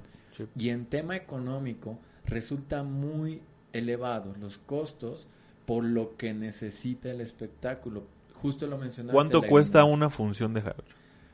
Eh, depende dónde vaya a ser la sede, pero estamos hablando de cientos de miles de pesos. ¿sí? O sea, es algo elevado, ¿no? 300 mil pesos. No, más, más, más, Medio. más, Más. sí. Una función por todo estás lo que hablando. Desde el staff, elenco, Somos 53 personas. y además supongo que habrá derechos de autor a quien pagar regalías, ¿no? Por También. sí, uso de escenografía, porque es otra cosa que no se entiende. Alguien puede diseñar la ballina, por ejemplo, diseñar la escenografía, y si alguien la, la monta otra vez, le tiene que dar su lanita a ballina, ¿no? Aunque la esté montando alguien más, ¿Alguien más? ¿no? Aunque, por ejemplo, yo iluminé tus obras, pero yo, más bien, yo, yo ejecuté tus, el- tu, tu- tu diseño de iluminación. Yo no lo diseñé. ¿no? Yo no pido un crédito de diseñador de iluminación, pero sí lo estoy iluminando. Sí, ¿no? claro. Entonces, hay muchos problemas con Claro, eso. Sí, en claro. Donde yo trabajo hay muchos problemas con eso porque dicen, "Eh, pero él no está haciendo nada. Estoy haciendo tu iluminación, estoy prendiendo tus focos. Sí. ¿no?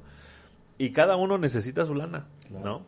Claro. Tanto el que tuvo la idea creativa como el que la ejecuta, ¿no?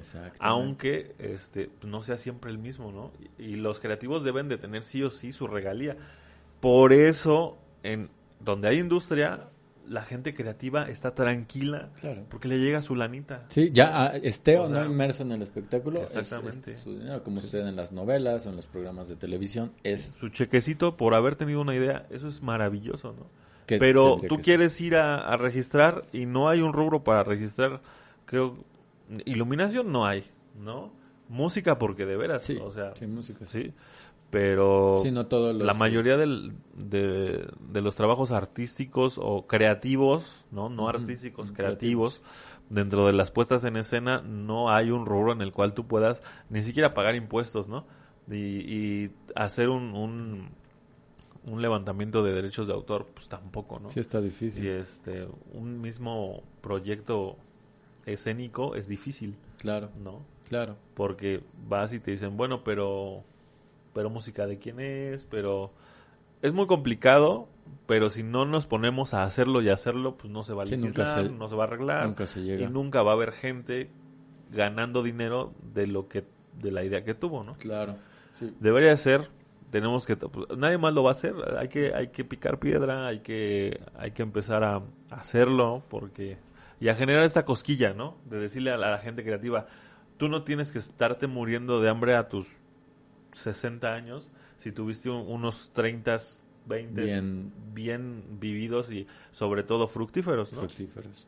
Sí, de acuerdo. Pero es un, es un largo camino, yo Claro, creo. sí. No lo voy a ver yo. Este, Sí, seguramente. Ok, este, bueno, eso fue Jarocho, ¿no? Sí, esa es la A- parte. de actualmente, ¿cuál es la situación? Ah, actualmente teníamos presentaciones este año, se vieron paradas por el tema de la pandemia y pues no sabemos cuándo Hasta nuevo se vaya a, a reactivar. Ahora, bueno, no, no ahora, desde hace mucho tiempo la compañía se, se conjunta cuando hay evento. Hay evento, se convoca, se hace el evento y es... Platicaba con otro amigo que tuvimos este rediseño ya en la parte de la producción, al estar como gerente de producción y, y coordinador artístico. Y eh, ¿Es, nosotros, es ahora tu puesto? ese es mi, mi cargo y mis cargos. Y, y nosotros hicimos lo que ellos tuvieron, esos experimentos que tuvieron durante dos años, un año, nosotros lo hicimos en una semana y lo tenemos que hacer cada vez que hay una presentación. Es complicado. Hemos buscado la forma de ir bajando costos, y- pero sin bajar la calidad para hacerlo viable, porque es muy difícil que alguien se vea interesado de producir Sí, el espectáculo. Eh, bueno, por ejemplo, ¿no? Mm, Yo con la academia llevo el, el cascanueces a 20 lugares.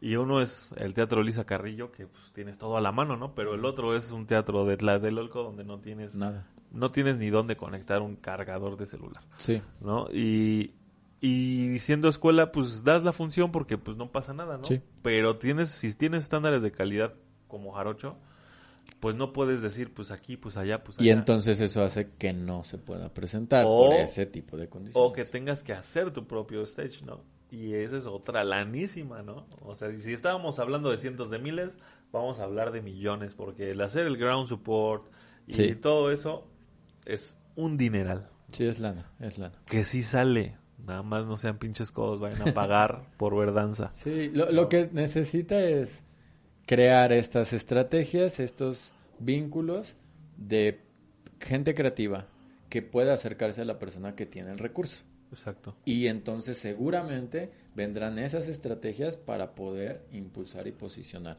espectáculos. Después de Jarocho hay varios espectáculos que intentaron. Eh, ahí sí no podría yo hablar, voy a, sacar mi especulación, pero finalmente no salen, no, no terminan de cuajar. Hubo tres que yo conozca de gran formato y ninguno de ellos está vigente actualmente. Sí. Eh, sí, bueno. Finalmente Por ahí había uno que se iba a Las Vegas, ¿no? Y Por ejemplo, este, este espectáculo de Las Vegas y... creo que Claro. se regresaron a los bailarines. Algo pasó ahí muy trágico, yo recuerdo. No, ni idea, pero ¿No? finalmente otro espectáculo que pudo. Dice María, yo no sé, a mí no me metas en esos pedos. Mario está aquí, este, está castigado porque, es, pues porque no cabimos, ¿no? Le, cedió su lugar al maestro. Gracias, gracias Mario. Pero aquí está, aquí está, no crean que no está Mario. Entonces, tú tienes ahora una propuesta, maestro. Así es. Háblanos, por favor, de, de tu propuesta. Bueno, pues todo esto, toda esta experiencia, no solamente dentro de Jarocho, ya después estuve un par de años fuera, mm, completamente de, todo lo que hacían. Ahí todavía estaba como bailarín. Hice hotelería, participé en otro de estos espectáculos que te menciono, em, como bailarín. Y toda, toda la experiencia comienza a haber una situación de alinearse los planetas y cosas y comienza a haber esta aceptación de decir, ah, y si me enseñas este lo del espectáculo, no, pues no te puedo enseñar lo del espectáculo, pero te puedo enseñar otras cosas que yo hago. Porque como ya había tenido la oportunidad de proponer hacia el interior del espectáculo, pues aquí fue donde vino el detonante de el yo le llamo se me destapó la cañería y comenzó a suceder más cosas. Y comencé a tener mayor acercamiento a otras técnicas. Ya no solo era folclore porque ya teníamos otro tipo de bailarines. Y yo no podía referirme a ellos. Yo no me sentía con la capacidad de dirigirlos si yo no podía ejecutar lo que ellos sabían hacer, si yo no podía girar como ellos, saltar como ellos, tener las extensiones como ellos. Entonces me comencé a preparar más en otras técnicas. Y comencé a ver más recursos. Y entonces donde antes podía yo solamente hacer una suspensión en elevación a un pie, a lo mejor ya podía girar. Y después dos giros y a lo mejor ya era un salto. Y se empezó a a enriquecer. Entonces todo esto, esta fusión, esta hacer bailarines integrales, comienza a detonarse cuando me voy a la hotelería. Porque pues teníamos que bailar varios géneros. Dije, claro, o sea, sí puede haber, sí hay, y aparte hay oferta de trabajo para un bailarín que no solamente cumpla con un perfil, sino que haya varios conocimientos que, que él pueda tener y que obviamente los puede ejecutar. No va a ser el máximo, pero sí lo podrá hacer y bien.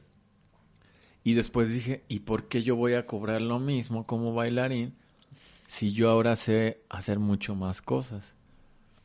Entonces toda una metamorfosis y comenzó como talleres aislados porque había mucha carencia y todavía la hay. Este, platicando con Juan Pablo Sosa, hay una carencia grande dentro del folclore eh, en cuestión de ejecución comparado con otras técnicas de zapateado, de, de danza percusión, como, Como- lo es flamenco, como lo es el tap. Pero estas técnicas sí han tenido la apertura de irse enriqueciendo y, y a irse evolucionando. Eh, el folclore no. El folclore no evoluciona. El folclore, bueno, sí evoluciona, no Empezando por permite, ¿no? em- empezando primero por la simple nomenclatura de los pasos, ¿no? O sea, por ejemplo. no hay una estandarización de eso, no hay pues no hay un- una técnica propia de zapateado, ¿no? O sea, sabemos hacer zapateados de tres y sincopados y guachapeados, pero no No. no, está esa parte, pero porque no se ha podido unificar. Es- aparte también es muy vasto. Pero justamente si tenemos todas esas posibilidades, ¿por qué no dejar que sigan a ver hasta dónde pueden llegar? Como ha sucedido con el flamenco. El flamenco también tiene muchos estilos, está, hay muchas eh, variantes, y está lo tradicional, y está lo, lo academizado, y está el espectáculo. Pero si tiene esa trascendencia. Nosotros no, dentro del folclore no. Sí. Ah, Salvo que vayamos a hablar de compañías en específico, Amalia Hernández. eh, o el espectáculo Jarocho. El tap, claro que tiene, y tiene su variante del Irish, y tiene el tap, y tiene sus estilos. pero tiene esta evolución y es y llega a ser espectáculo. Nosotros no, no, no tenemos esa apertura para poderlo llevar a cabo. Entonces, parte de eso es lo que busca, busco con mi marca. Yo no le llamo técnica porque no tengo el conocimiento para establecerlo como una técnica. Tengo cierto eh, conflicto con, con eh, el establecer estos parámetros donde un- una persona o un escrito diga quiénes sí pueden y quiénes no pueden ejecutarlo por, por las capacidades físicas. Pero al final considero que el ir llevando eh, a su excelencia algún tipo de técnica deja de fuera el, el poder llegar a mm, que sea accesible para cualquier tipo de persona. Porque llega a ser demasiado elitista y demasiado bajo estereotipos. El, el ejemplo más claro, el ballet clásico. Es una estructura, es una anatomía, es una condiciones físicas, Estética. donde Casi- pues casi sí, sí lo es puedes igualito, practicar, ¿no? Pero no vas a poder llegar a ese estándar. Ah, Pero yo puedo llegar a mi estándar y desde otra perspectiva y a lo mejor creando desde otra forma, pero tengo que salirme de ese concepto para poderlo realizar. Entonces, yo lo que veo es que la posibilidad de hacer danza mexicana, sea con, con herramientas de folclore, sea con herramientas de danza contemporánea, sea con herramientas de ballet clásico o de cualquier técnica, si es posible, a mí, en lo personal, me gustaría en algún punto ver que podemos enriquecer un, un género dancístico eh, que nos identifique, que nos caracterice. Tenemos las posibilidades, tenemos nuestras posibilidades. No somos bailarines de danza contemporánea de Estados Unidos ni de Europa, no tenemos la constitución física ni la infraestructura que ellos tienen Sí. Ni de ni de escuelas de ballet clásico, la rusa, la alemana, la francesa, la, la americana, la cubana, no lo tenemos, porque pretendemos copiar modelos de de otros aspectos que nosotros somos distintos y por Sí. qué a fuerza tiene que ser ese sí Una propuesta mexicana. una propuesta mexicana que en algún momento pudiera salir enriquecida por todo esto. Y la, la marca que yo manejo justo está buscando el poder comenzar a decir, este es tu espacio donde tú puedes hacer tu laboratorio de ejecución.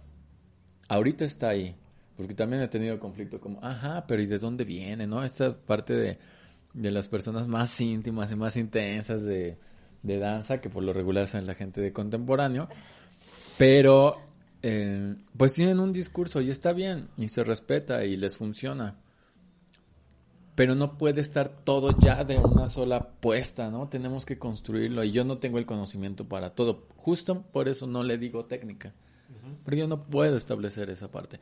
Pero si hay alguien que sabe cómo hacer una técnica, cómo, qué son los pasos a establecerlo, yo con todo el gusto de colaborar para que lo establezcamos como tal. Yo lo que busco es que las herramientas que tengan dancísticas las podamos llevar a una ejecución. Si hay un discurso detrás, perfecto. Pero que comience por, por el poder tener la oportunidad de poder plasmar todo eso que te ha llevado tiempo, dinero y esfuerzo a aprender, poderlo llevar en una apuesta. Y la danza folclórica no te da esa posibilidad.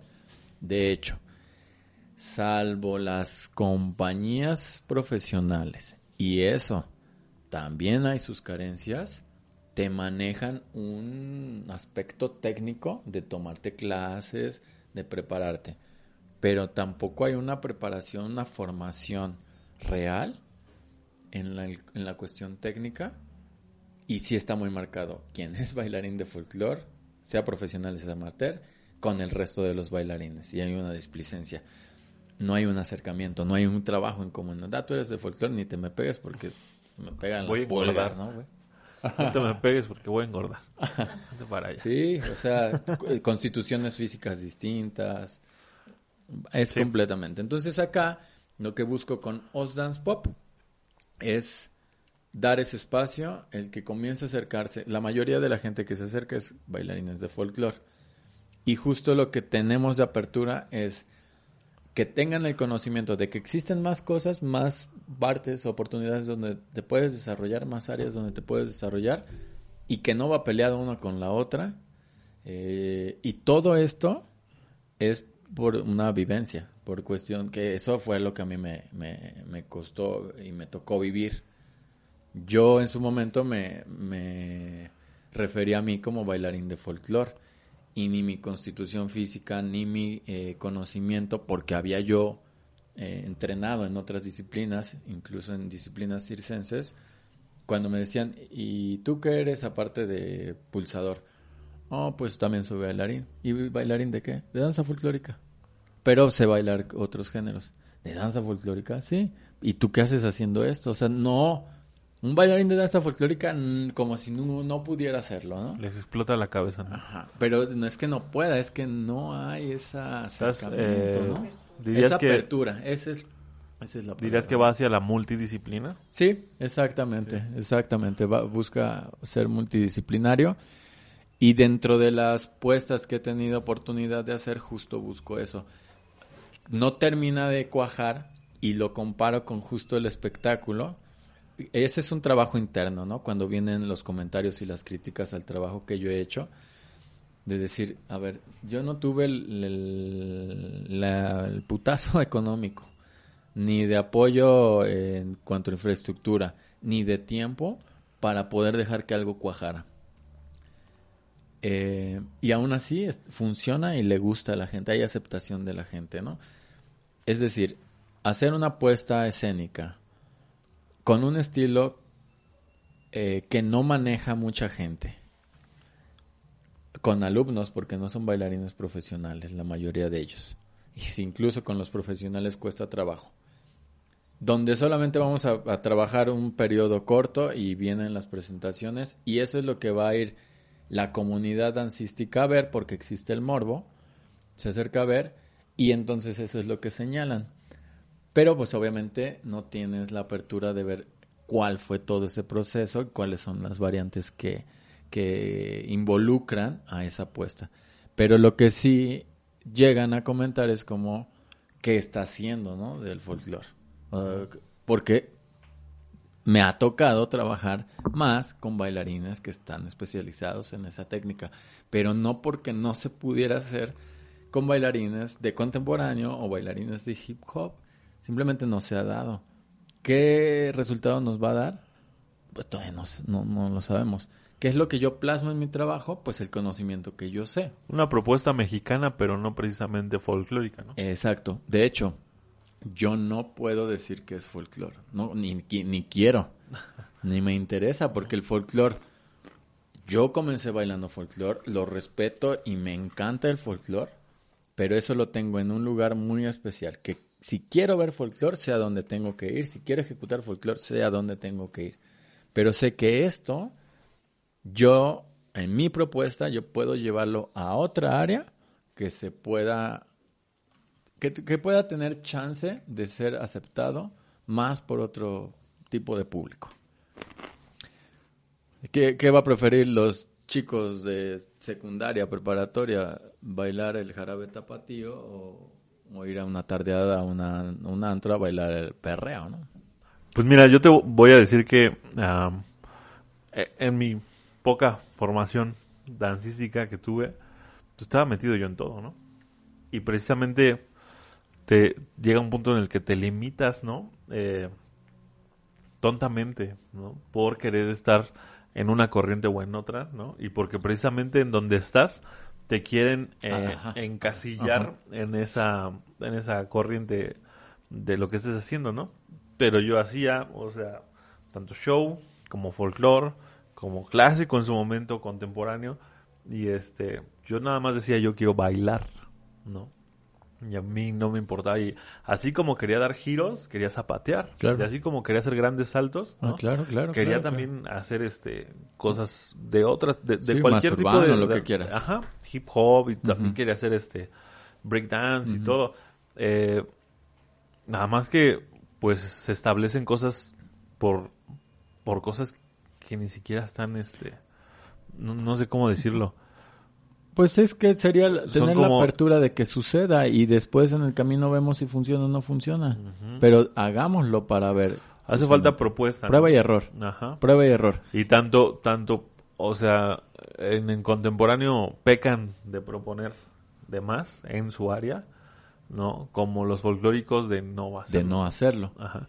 Entonces, pues, si eres, si eres bailarín, sé bailarín, baila lo que quieras. Sí, ese, ese sería como una, una parte. Y dentro del eslogan que maneja la marca, pues es ¿Cómo es la marca? ¿No has dicho? Oz Dance Pop. Oz o sea, Dance Pop. Y, y ju- justo surge también, o sea, yo he tenido que luchar con mis propios demonios.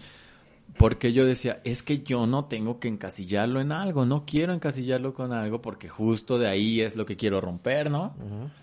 Y me decían, bueno, sí, pero necesitas hacerlo para que la gente lo identifique, para que se familiarice, para que comience a saber qué es lo que se está haciendo y yo quiero hacer Un parte punto de, de eso. partida, ¿no? Un punto de partida. Entonces hay un juego de palabras y, y el Los Dance Pop surge de Oscar, la O de Oscar, la Z de zapateado. Tenía que haber una palabra malinchista o en inglés porque para que tuviera más caché, ¿no? Entonces, danza, pues ah, vámonos a dance. Y el pop se incrusta porque una amiga me presentó la definición de arte pop y dije, sí, a huevo. Es por Es ahí. eso, dice. Eso es lo que, lo que quiero. Esa conjunción de lo contemporáneo con lo tradicional. Ok. Y entonces surge, surge la marca y justo estamos trabajando con Alfredo eh, Torres, el rediseño de la marca, que el próximo sábado 31 tenemos una transmisión en vivo.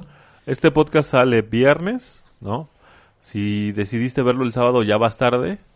Este, todos modos vamos a hacer unas menciones en nuestras redes para que se enteren. Sí, sí, sí, es por por, eso importante que nos sigan, no pasa nada, denle en seguir, den likes, este, pues sí, porque solo así vamos a poder hacer una red, ¿no? De, Claro. de, de gente de danza en las Una red de apoyo, sí. Ajá.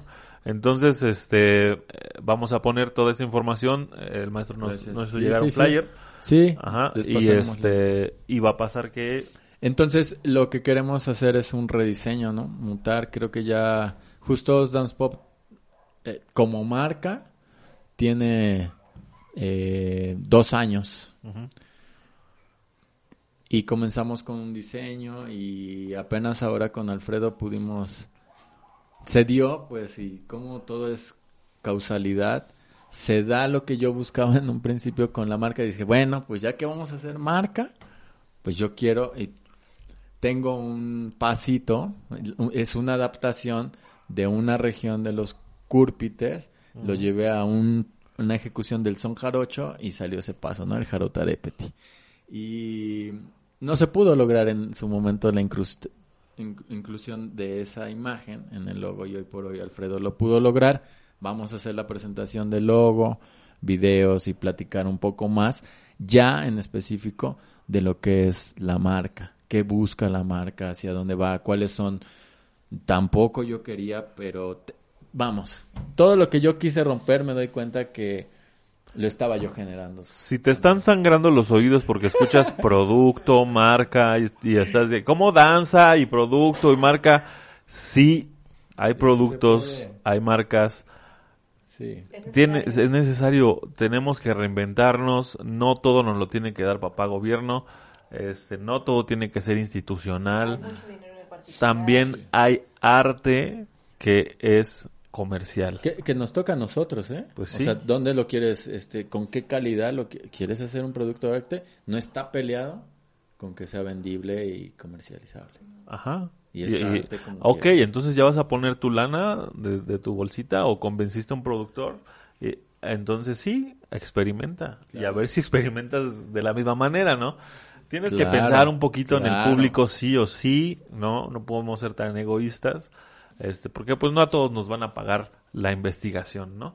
Entonces, este, ese tipo de, de um, proyectos ah, hay que voltearlos a ver, ¿no? Claro. Y decir qué es que está pasando. ¿O por qué no? y si sea, vale la pena, porque, porque es la tirada, ¿no? Si te gusta, consúmelo. Si no te gusta, déjalo. No pasa Claro, nada. claro. ¿no? ¿Y por qué no? O sea, que estas personas que pretenden saber mucho, que por lo regular son los, los que tienen estos posgrados. ¿por qué no tienen la apertura de acercarse con personas que somos más líricas? Porque yo no tengo una licenciatura, pero justo por esta forma de ser, ¿no? De esta constante de, De estarse romper metiendo una cosa, otra cosa. y- sistemas que, que no me lo permitían justo Sí, sí, los, sí. Los, los planes, las metodologías que se llevan. Entonces, si estas personas tienen un conocimiento el cual ellos ensalzan y lo tienen muy en alto, ¿por qué no acercarse con personas que no soy el único? Hay más personas en el gremio artístico buscando esas oportunidades. Y entonces conjuntemos para poder hacer. Yo no puedo hacer todo y tuve que buscar a las personas igual de locas que yo para que hicieran la narrativa, la, la, drama- la gramática de mis obras, porque yo no lo podía hacer, porque si eran mis palabras, pura pinche grosería. Sí. Yo no puedo eh, hacer un vestuario ni justificar el porqué de un vestuario, pero sí está la persona que está igual de loca y que me entiende que, y con su conocimiento aterrizar. Sí, ya se- acabemos con esos tiempos de México en donde este maestro Canelo hacía la escenografía, el vestuario, Sí. la coreografía. No, hagamos industria, hagamos que más gente, o sea, a gente que le gusta hacer su trabajo, que le gusta aprender y apagar focos, tenga su momento, tenga su creatividad y tenga su pago, ¿no? Claro. Y la gente que le gusta hacer dan este música para danza lo haga y quien le gusta hacer video y foto para danza y nosotros estamos haciendo un podcast de danza, ¿no? Claro. Es parte de la de la diversificación, ¿no? Este no nos encasillemos, ¿no? No, Abrámonos. Sí, abrirse, abrirse y, y poder ver a dónde nos va a llevar. Claro, de primera instancia, pues quizá no va a salir. Pues Pero veamos, ¿no? Veamos. Está en nosotros el que salga de alguna o de otra forma. así no hay es. más. Entonces, por aquí vamos. eh, el camino, pues, de Os Dance Pop es ir haciendo talleres, ir compartiendo esas, ir, ir- irle haciendo ver a los bailarines una forma de poder hacer su danza, el género que ellos practican, desde otra perspectiva y hacia dónde los puede llevar. Y otro aspecto también es el que se sientan identificados con toda la problemática que existe, que no estamos exentos de, factores donde mm, la parte emocional, la parte psicológica también es porque como no nos queremos ver como un producto, pero sí nos tratan como un producto cuando somos ejecutantes de lo que sea, pues ahí vienen los choques, No, bueno, ya Este las últimas generaciones ya hasta es un insulto decirle ejecutante, ¿no? por ejemplo. Porque, no, no, yo soy un ¿cómo nos decían? Creadores escénicos, ¿no? No, ¿cómo? Sí. Algo así, creador escénico, ¿no? Por no decirle bailarín, por no decirle ejecutante. Ah, sin miedo, ¿no? O sea, Claro. lo No. que es ah, el crédito que te Y no- toca y, y no, no es malo, nada, ¿no? ¿no? O sea, No pasa nada. Porque no todo la persona que te va a ver, eh, pues va a tener ese conocimiento. pues sí. ¿Le gustaría a Dance Pop hacer, o sea, la- a la marca le gustaría hacer una compañía? Tuve chance, se llamó Creatus, no estaba todavía Dance Pop. Y hace rato que platicábamos de, de lo que haces con, con tu compañía, eh, en su momento cuando tuve la chance de hacer Creatus, estuvo integrada por, coincidentemente, que es causalidad, por puras personas que no estaban siendo aceptadas en otros grupos. Esto fue en Jalapa. Entonces éramos como que los rechazados, ¿no? Y los comencé a preparar, porque abrí también un, estudio, y los comencé a preparar en acrobacia, en danza aérea y en Os Dance Pop, que no era Os Dance Pop, ¿no? Era desarrollo de zapateado. Y se dio, se dio la chance. A mí lo que me gustaría es que esto que tiene Os Dance Pop, que tienen otras personas, otras compañías, eh, que están buscando también su experimentación y están por su camino, a mí me gustaría que en algún punto se pudiera ir unificando y que generemos una nueva calidad de bailarines en general. Y esto lo vi cuando conocí a Richard. Él como director a sus 34 años, eh, asistente de dirección de una compañía importante en su momento, director de lo que era espectáculo. Todo el conocimiento que tenía de producción. Y cuando yo le pregunté, bueno, ¿y cuando tú eras bailarín, qué pasaba? No, pues yo sé bailar tap, sé bailar jazz lírico, sé cantar, sé actuar y sé acrobacia. Y le digo, ¿sabes acrobacia? Me dice, sí, pum, pum, pum, pum. Y entonces dice, no mames, ¿por qué ese culero sí puede? Porque él, pues claro, porque estaba obviamente en el lugar donde le podían brindar ese conocimiento. Un bailarín con todas esas herramientas, pues claro que tiene posibilidades de poder desarrollar cualquier tipo de... y dirigir sobre todo a las personas que tengan todavía mayor conocimiento que tú, pero los puedes llevar, ¿no? Entonces me gustaría ver una, una camada de bailarines y que consecuentemente se vaya mejorando de gente que ejecuta cualquier tipo de cosa y pues si lo, lo podemos ver en una compañía pues estaría mucho mejor. Pero hay... Un largo camino. Sí, hay camino, porque lo que yo quisiera es que alguien, pum, pum, pum, en una acrobacia y pudiera zapatear con las rítmicas que manejamos y aparte poder interpretar. Y, en, su, en su momento hubo un este un experimento más o menos así que se llamaba LXD, no sé si lo Ah, sí. que era hip hop con Ajá, clásico, clásico y contemporáneo y acrobas. Y acrobas y dices, ¡wow! ¿y estos Sí, no güeyes qué están haciendo? Sí, están rompiendo con todo. impresionante. Y de repente estaban volando por aquí por allá y ¡pum! Paraba un güey y hacía unos waves ahí impresionantes.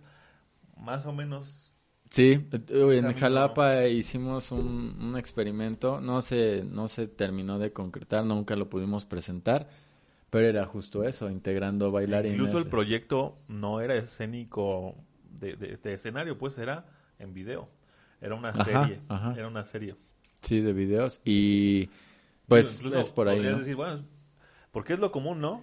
Quieres ser una compañía y la compañía la piensas para escena, ¿no? Sí. Y ahora como están las cosas, a lo mejor ya hasta es virtual, ¿no? Ten- Tendría que ir no por allá sabes ya, hasta- Sí, quién sabe hay cómo una va a ser. infinidad de posibilidades. posibilidades. Sí. Maestro, ya para terminar, este, cuéntanos alguna anécdota de tu, de tu época de, de bailarín. No, hay un montón. Una, una- Es que mira, una que digas, esta la tiene que saber la gente. No tienes que decir nombres, ¿no? no, pues si me voy a hundir me hundo con más gente. Sí, de una vez. No, pues, o sea, hay muchas y de todas soy ser humano y eso es lo que queremos nosotros buscar ahora, que haya esta empatía donde no somos intocables, no estamos exentos de nada de eso, ¿no? Entonces hemos cometido, o sea, yo creo que todos hemos pasado por estos momentos de irresponsabilidad este y de cosas curiosas. Yo creo que algo que en su momento más me dio este pena y coraje fue siendo de Veracruz y tan arrogantes y mamones que somos en Veracruz en el plano de ejecución y tan fantoches que eh, en una compañía me tocaba hacer el, el solo de la bamba pues porque era de Veracruz y era el que el, el folclórico y el bailarín solista del espectáculo y Él tiene Sí, que hacer no el moño o sea, de la él bamba. tiene que ser el moño, ¿no? y salí a bailar el- la bamba con mi pareja, con Nora Contreras. Ya, si no se Y fue solo. la- ya. Sí, no, ya no me voy solo. y me Ya la dice, por este, delante. ya dame el, el moño. Le digo, es que no lo traigo, cabrón. Y ¿La banda? la banda no me la puse, güey. Entonces tuvimos que hacerlo. digo, pues tu rebozo. Ah, no salió nada. Nada más nos vimos mal. eh, Peor de lo que ya era porque pudimos haber bailado lo que sea. Y bueno, los que supieran que era la bamba y que se baila el moño y que se arma el moño, pues sí, obviamente lo iban a notar. Pero más de la audiencia que estaba ahí no lo iba a ver. Pero no fue la única vez, güey. Me pasaron dos veces, cabrón. Entonces esa parte sí me golpeó en su hoy me da risa de tan pendejo, O sea, pero no te dicen la bamba y dices, uy, Sí, la bamba. madre, te ¿no? toca la bamba, maestro. porque Ay. aparte me pregonaba de ser, al menos de la generación que me tocó, de ser la persona que más rápido lo hacía, porque también echábamos nuestras competencias. ¿Y cómo puedes pregonar eso, maestro, si dicen que la bamba es el acto amatorio, ¿no? Digo, el, el moño, Se ¿no? supone, se Y tú supone. dices, y tú dices no, Se soy el más rápido. pero- Ah, maestro, ¿cómo, cómo pregonas eso? Se supone, pero no, o sea, realmente nah. Cada vez lo hacen más corto, más corto, más corto. Nada, no es por ahí. A mí me pasó una vez, pero yo sí saqué la banda, nada más que me salió el moñito del SIDA, ¿te acuerdas? me salió una cosa así toda Toda morfa. morfa.